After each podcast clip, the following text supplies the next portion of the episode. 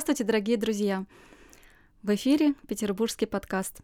И сегодня мы с главным редактором журнала «История Петербурга» Сергеем Николаевичем Полтораком поговорим о 84-м номере журнала «История Петербурга», который только-только вышел из печати. Номер полностью посвящен важному событию – 300-летию со дня рождения Российской империи. Здравствуйте, Сергей Николаевич. Добрый день. Я восхищен тем, как вы быстро считаете. 84 номер. Я даже не знал, что их уже так много. Третий номер за 21 год. Да, это именно так. Э, вы правильно сказали, что весь номер целиком посвящен одному и тому же вопросу. Э, событию знаковому, событию историческому, празднованию 300-летию, 300-летия э, рождения Российской империи – все статьи, которые есть в этом номере, а статьи удивительно интересные, они посвящены так или иначе этому вопросу. Номер удивляет с самого начала, может быть, даже кого-то восхищает. Ну, например, на первой обложке э, публикуется э, портрет Петра I, который до той поры, до сегодняшней поры никогда нигде не публиковался. Это э, работа художника, сербского художника Яна Купецкого, который называется Петр I, царь и великий князь Московский, э, работа из частной коллекции, поэтому только э, некоторым счастливчикам удавалось увидеть э, эту замечательную картину, этот портрет 1711 года, прижизненный портрет, портрет, который делался с натуры, а тут, пожалуйста, на обложке он у нас есть. Ну и, конечно, самое главное – это те статьи, которые были публикованы. Э, номер открывает великолепная, на мой взгляд, статья э, Валерия Павловича Леонова, э, автора не просто замечательного, а автора легендарного. В свое время он много лет работал директором библиотеки Академии наук, а сейчас он работает там же в должности научного руководителя библиотеки – он написал статью, это, скорее даже эссе, которое называется «Перед распутьями земными», где он размышлял на тему предназначения Петербурга. И это не просто размышления, это мысли очень глубоко образованного и много повидавшего в жизни человека. Сергей Николаевич, хотелось бы обратить внимание, что Валерий Павлович в самом начале статьи задает вопрос читателям, именно читателям. А, задумывались ли читатели над тем, что очень многие известные в мире столицы находятся почти на одном меридиане, то есть на одной географической долготе. Да-да-да, это именно так, вы знаете, э, мы-то мало об этом думаем, а точнее вообще не думаем, нам-то какая разница, на какой, э, на какой долготе, важно на какой широте, и нам как-то не очень тепло от того, что мы понимаем, на какой широте. А вот то, что э, мы находимся на э, Пулковском меридиане, то есть на 30-й долготе, это действительно событие очень-очень любопытное, потому что на этой долготе находятся э, многие крупные города, ну, например, Киев, ни много ни мало. Стамбул. Э, Стамбул, да не только, Александрия, этих городов можно перечислить да. довольно-таки много. Автор отмечает, э, такого количества столиц нет ни на одном другом меридиане. Может быть, что-то притягивает их именно к 30-му меридиану. Может быть, существует некая магия 30-й линии, которая притягивает к себе все столицы Древнего Египта, столицу Восточной Римской империи, города и столицы Руси. Анастасия есть, Валерьевна. Есть ли магия все-таки? Э, Анастасия Валерьевна, давайте, знаете что, не будем говорить про магию, про мистику, э, не будем пытаться, во всяком случае, Э, разгадать все загадки мировой цивилизации в одном номере журнала «История Петербурга». Это не получится, к сожалению. Но уже сама постановка вопроса, повод для того, чтобы задуматься, почему так случилось, думаю, тут дело не в магии, а Но ну, есть он... что-то такое, Понимаете, дело. Автор волен думать что угодно. Да, но автор дает ответ. Магический ответ. Магический. Да, ответ его магический, при желании наши слушатели да? могут прочитать, но э, скажу вам честно, что я-то поддерживаю другого мнения. Я считаю, что пока еще нет ответа на этот вопрос. А. Есть факт, а ответа пока нет. Мне представляется, что особую ценность эта статья имеет еще и потому, что автор сравнивает строительство Петербурга с э, другим городом, основанном тоже на 30-м меридиане в Древнем Египте, еще за 2035 лет до Петербурга, Александрии. И это сравнение очень ценно. Э, вы знаете, а я бы сказал проще. Наш город несравненный. Да простит меня Александрия, Киев и другие города. Города замечательные, кое-где я бывал, но лучше нашего города нет. И думаю, что этим все сказано. Но вы знаете, ведь э, в этом номере были не только, была не только статья Валерия Павловича Леонова, были другие статьи замечательные. Я хочу вам сказать, что одной из особенностей номера стало то, что э, в нем э, три или четыре автора – это члены редколлегии нашего журнала.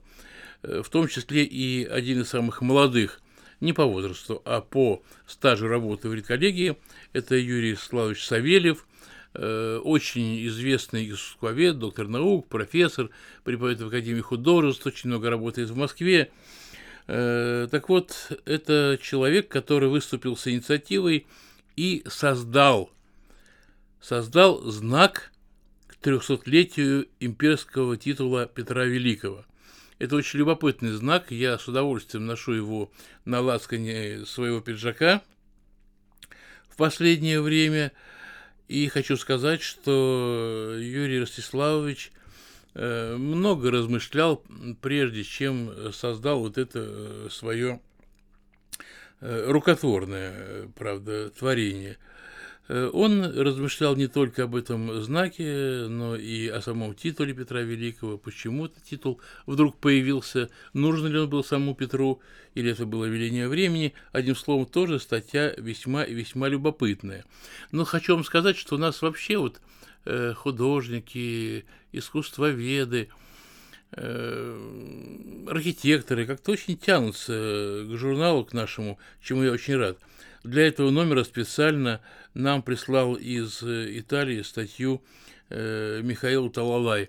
Э, ну, если у нас среди слушателей есть сторожилы нашего журнала, то знают, что много-много лет назад, еще лет 20 назад или около того, э, Михаил Талалай, будучи совершенно молодым специалистом, уже публиковал на свои статьи а сейчас, уже будучи зрелым человеком и, к сожалению, проживая вдали от нашего города, но скучая по нему, он прислал великолепный материал, который называется «Венецианские свидетели рождения Санкт-Петербурга, э, Северной Венеции, Антонио э, Катифора и его «Жизнь Петра Великого». То есть вот этот Антонио э, ничего лучше не придумал, как описать жизнь Петра Великого так, как он видит ее своими замечательными итальянскими глазами. Э, любопытнейший материал, нигде такого нет. Это уже в самом деле очередной эксклюзив в этом номере. Э, потом я говорил о портрете Петра. Так что, да а что? Вот я говорю, эксклюзив, эксклюзив.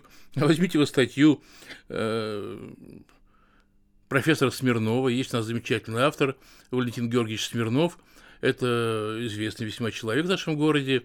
Э, директор военно-морского архива, э, подвижник, настоящий подвижник. Я восхищен э, энергией этого человека, знаю его много лет. Он по моей просьбе написал статью, которая называется «Ботик Петра Великого от символа Российской империи к музейному экспонату номер один». Да вы знаете, это великолепный материал. Кажется, ну что такое, ну ботик, все знают, все видели, почти руками трогали. Но, дорогие мои, материал, который почти на 100% основан на архивных документах, поверьте мне, это большая-большая научная и читательская ценность. Или вот наша э, замечательная, чуть не сказал наша дива, но нехорошо будет звучать, потому что Мария, Марина Олеговна Лагунова, она не дива, она очень основательный ученый, э, который я знаю величайшее множество лет, но это человек, который лучше многих – знает историю имперской России, историю дома Романовых, а до этого э, династии Романовых. Почему хорошо знает? Да потому что она основательно изучает э, ритуальные э, процессы, связанные с этой семьей. И она написала очень симпатичный, очень глубоко такой, знаете, прочувственный материал, который называется «Принятие Петром I титула Великого Отца Отечества и Императора». Слушайте, да она знает про этот титул, по-моему, больше, чем сам Петр I. Поэтому я бы читал этот материал с большим удовольствием. Кроме того, э, вот вы знаете, мы, конечно, народ консервативный, я имею в виду членов коллегии журнала, э, мы очень любим наших старых авторов. Новых-то тоже принимаем, но старых в особенности. Вот есть у нас один автор э, с загадочной фамилией Коренцвит. Так вот, Виктор Абрамович Коренцвит, дай бог ему здоровья, он меня всегда поражал тем, насколько он хотел сказать, глубоко копает. Он археолог, поэтому глубоко копает, в самом глубоко, деле. Да-да-да. Но, вы знаете, он э, глубоко копает во всех смыслах, в том числе и в переносном. Он э, находит э, сенсацию там, где, кажется, ее просто быть не может. А в этом номере он поместил две статьи. Одна называется «Где в Большом Петерговском дворце находился Эрмитаж», Расскажите-ка мне, где находился Эрмитаж? Да никто, э, кроме Коренцвита и читать нашего журнала, не знает. А теперь вы узнаете все. И второй, э, вторая статья – это статья, которая называется «Каким был Монплезирский сад во время Петра Первого». Монплезир, мое удовольствие, боже мой, сколько тайн тут, это просто загадка большая. А Коренцвит взял так цинично все разгадал и подарил нам отдал щедрой рукой. Замечательный материал. Э, кроме того, хочу вам сказать, что у нас в редколлегии работает, э, наверное, самый, нет, скоро самый обидится, но один из самых мудрых э, членов редколлегии, это доктор,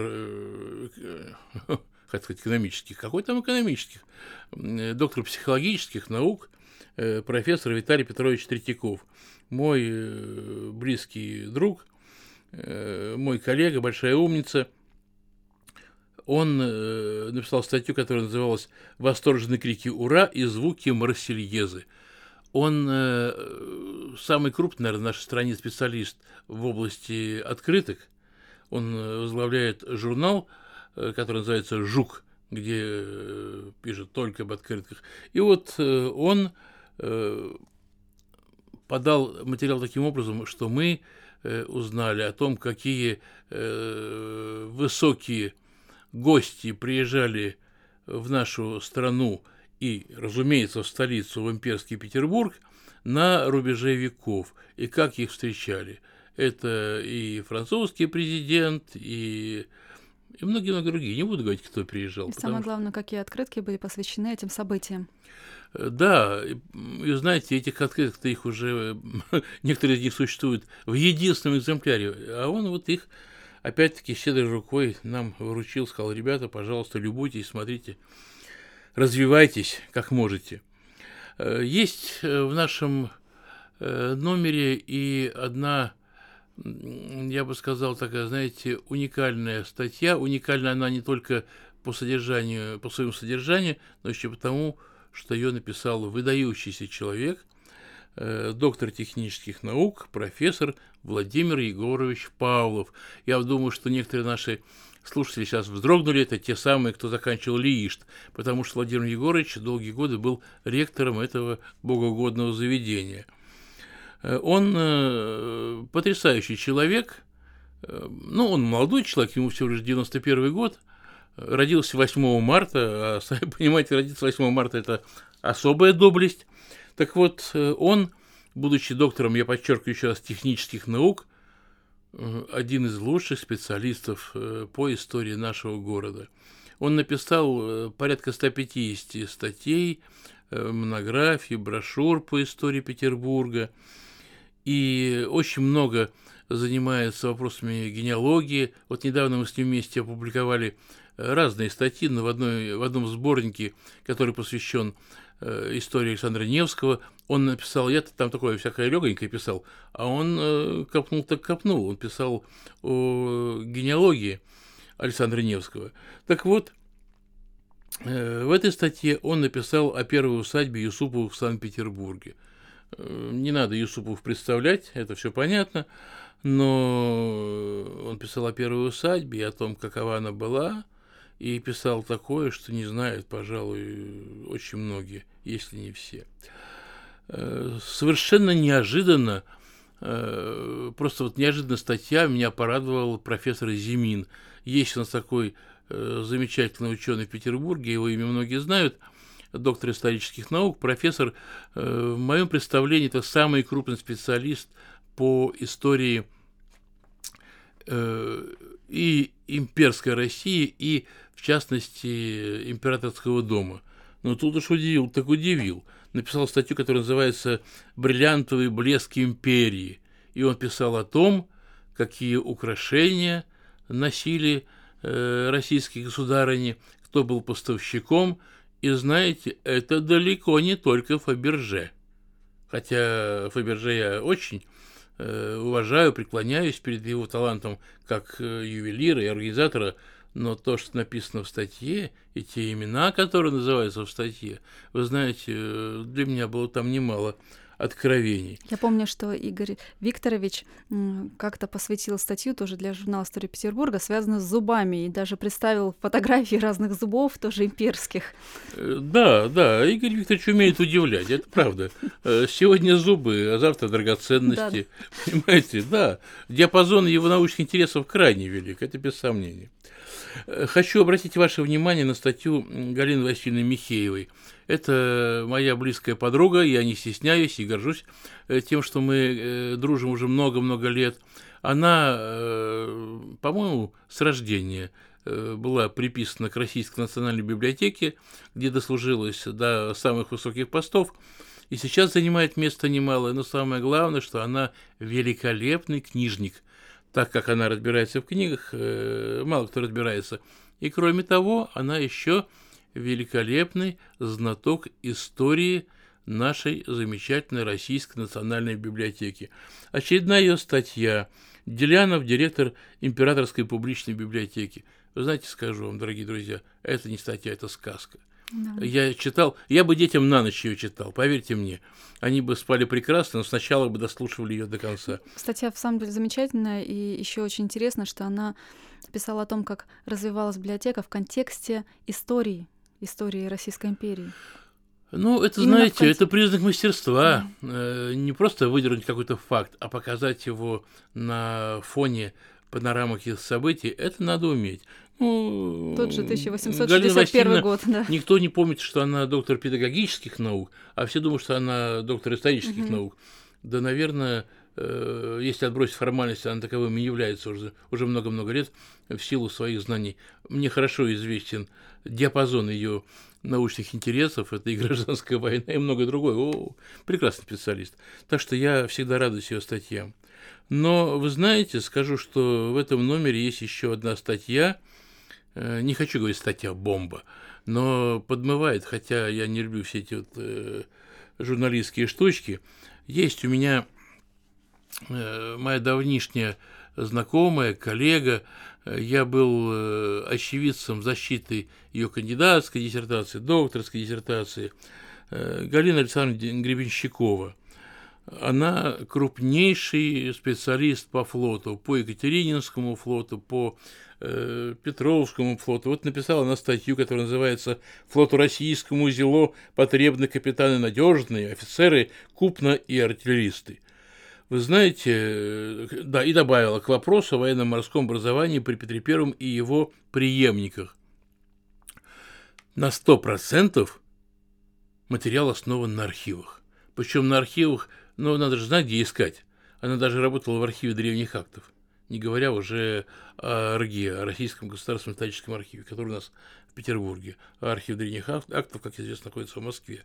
Но она, разумеется, отдала дань уважения э, предшественникам, которые тоже э, что-то об этом писали, но сама внесла огромный вклад. Меня очень поразил принцип набора учеников в навигатскую школу Петром Первым.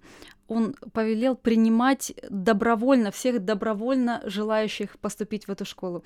Мы как раз обсуждали с вами эту проблему в одном из наших подкастов, что было бы, если бы двери университетов открылись для всех желающих, именно желающих. Э, да, вот совсем недавно я услышал замечательную фразу, которую не решусь произносить в эфире – но суть ее э, такая, если слегка смягчить, э, то суть ее сводится к тому, что в старые времена э, из всех дураков, а дураков я смягчил, да, из всех дураков пытались сделать людей, а в современных условиях из тех людей пытаются сделать дураков. Ну, ладно, Сергей Николаевич, спасибо. А, не, туда, не за туда понесло, простите, да. да. Но наболело, как говорится. Но, знаете, еще очень интересный факт, который меня поразил, о том, что первый, Петр I первую типографию а, для того, чтобы выпускать книги, учебники для школ, а, учебных учреждений, построил в Голландии и условно назвал ее русской и стал там выпускать учебники. И только в 1721 году уже э, типография была построена. Ну, вот видите, вас это поразило, я в ней работал в типографии. В мне, Голландии? Мне иногда кажется. Я а, просто столько, столько на свете, что мне кажется, что я работал при Петре. Но на самом деле это, конечно, не так. Ну, Но вы знаете, материал выражает. Э, да, э, Галина Александровна по-другому работать не умеет, понимаете? Э, ее фактура, простите, не ее фактура, хотя ее фактура тоже хороша, э, фактура ее статей, она действительно заслуживает э, почтения, уважения. Э, так мало кто работает сейчас, во всяком случае. Если позволите, я остановлюсь еще на двух статьях. Ну, во-первых, есть у нас такой малоизвестный автор, доктор исторических наук, доцент Анастасия Валерьевна Зотова, которая как раз сейчас вот берет у меня это интервью. Она в этом же журнале опубликовала статью здания э, Санкт-Петербургского первого общества взаимного кредита как новый символ Российской империи. Э, позвольте лично вам, я не буду рассказывать про вашу статью, вы, наверное, о ней не только наслышаны, а нашим уважаемым слушателям скажу, что материал-то неожиданный совершенно. Мы сейчас ненавидим наши банки и справедливо их ненавидим, думаем, что это источник зла – не буду подводить себя под статью какую-нибудь, но просто кивну. А скажу вам, что вот на примере вашей статьи можно убедиться в том, что, оказывается, и подобные организации могут нести добро и могут поддерживать людей, могут поддерживать э, сирот, могут поддерживать семьи тех, кто, э, чьи отцы Э, погибли на фронте и прочее, прочее, прочее. В этом смысле э, первое общество взаимного кредита, вы знаете, достойно восхищения.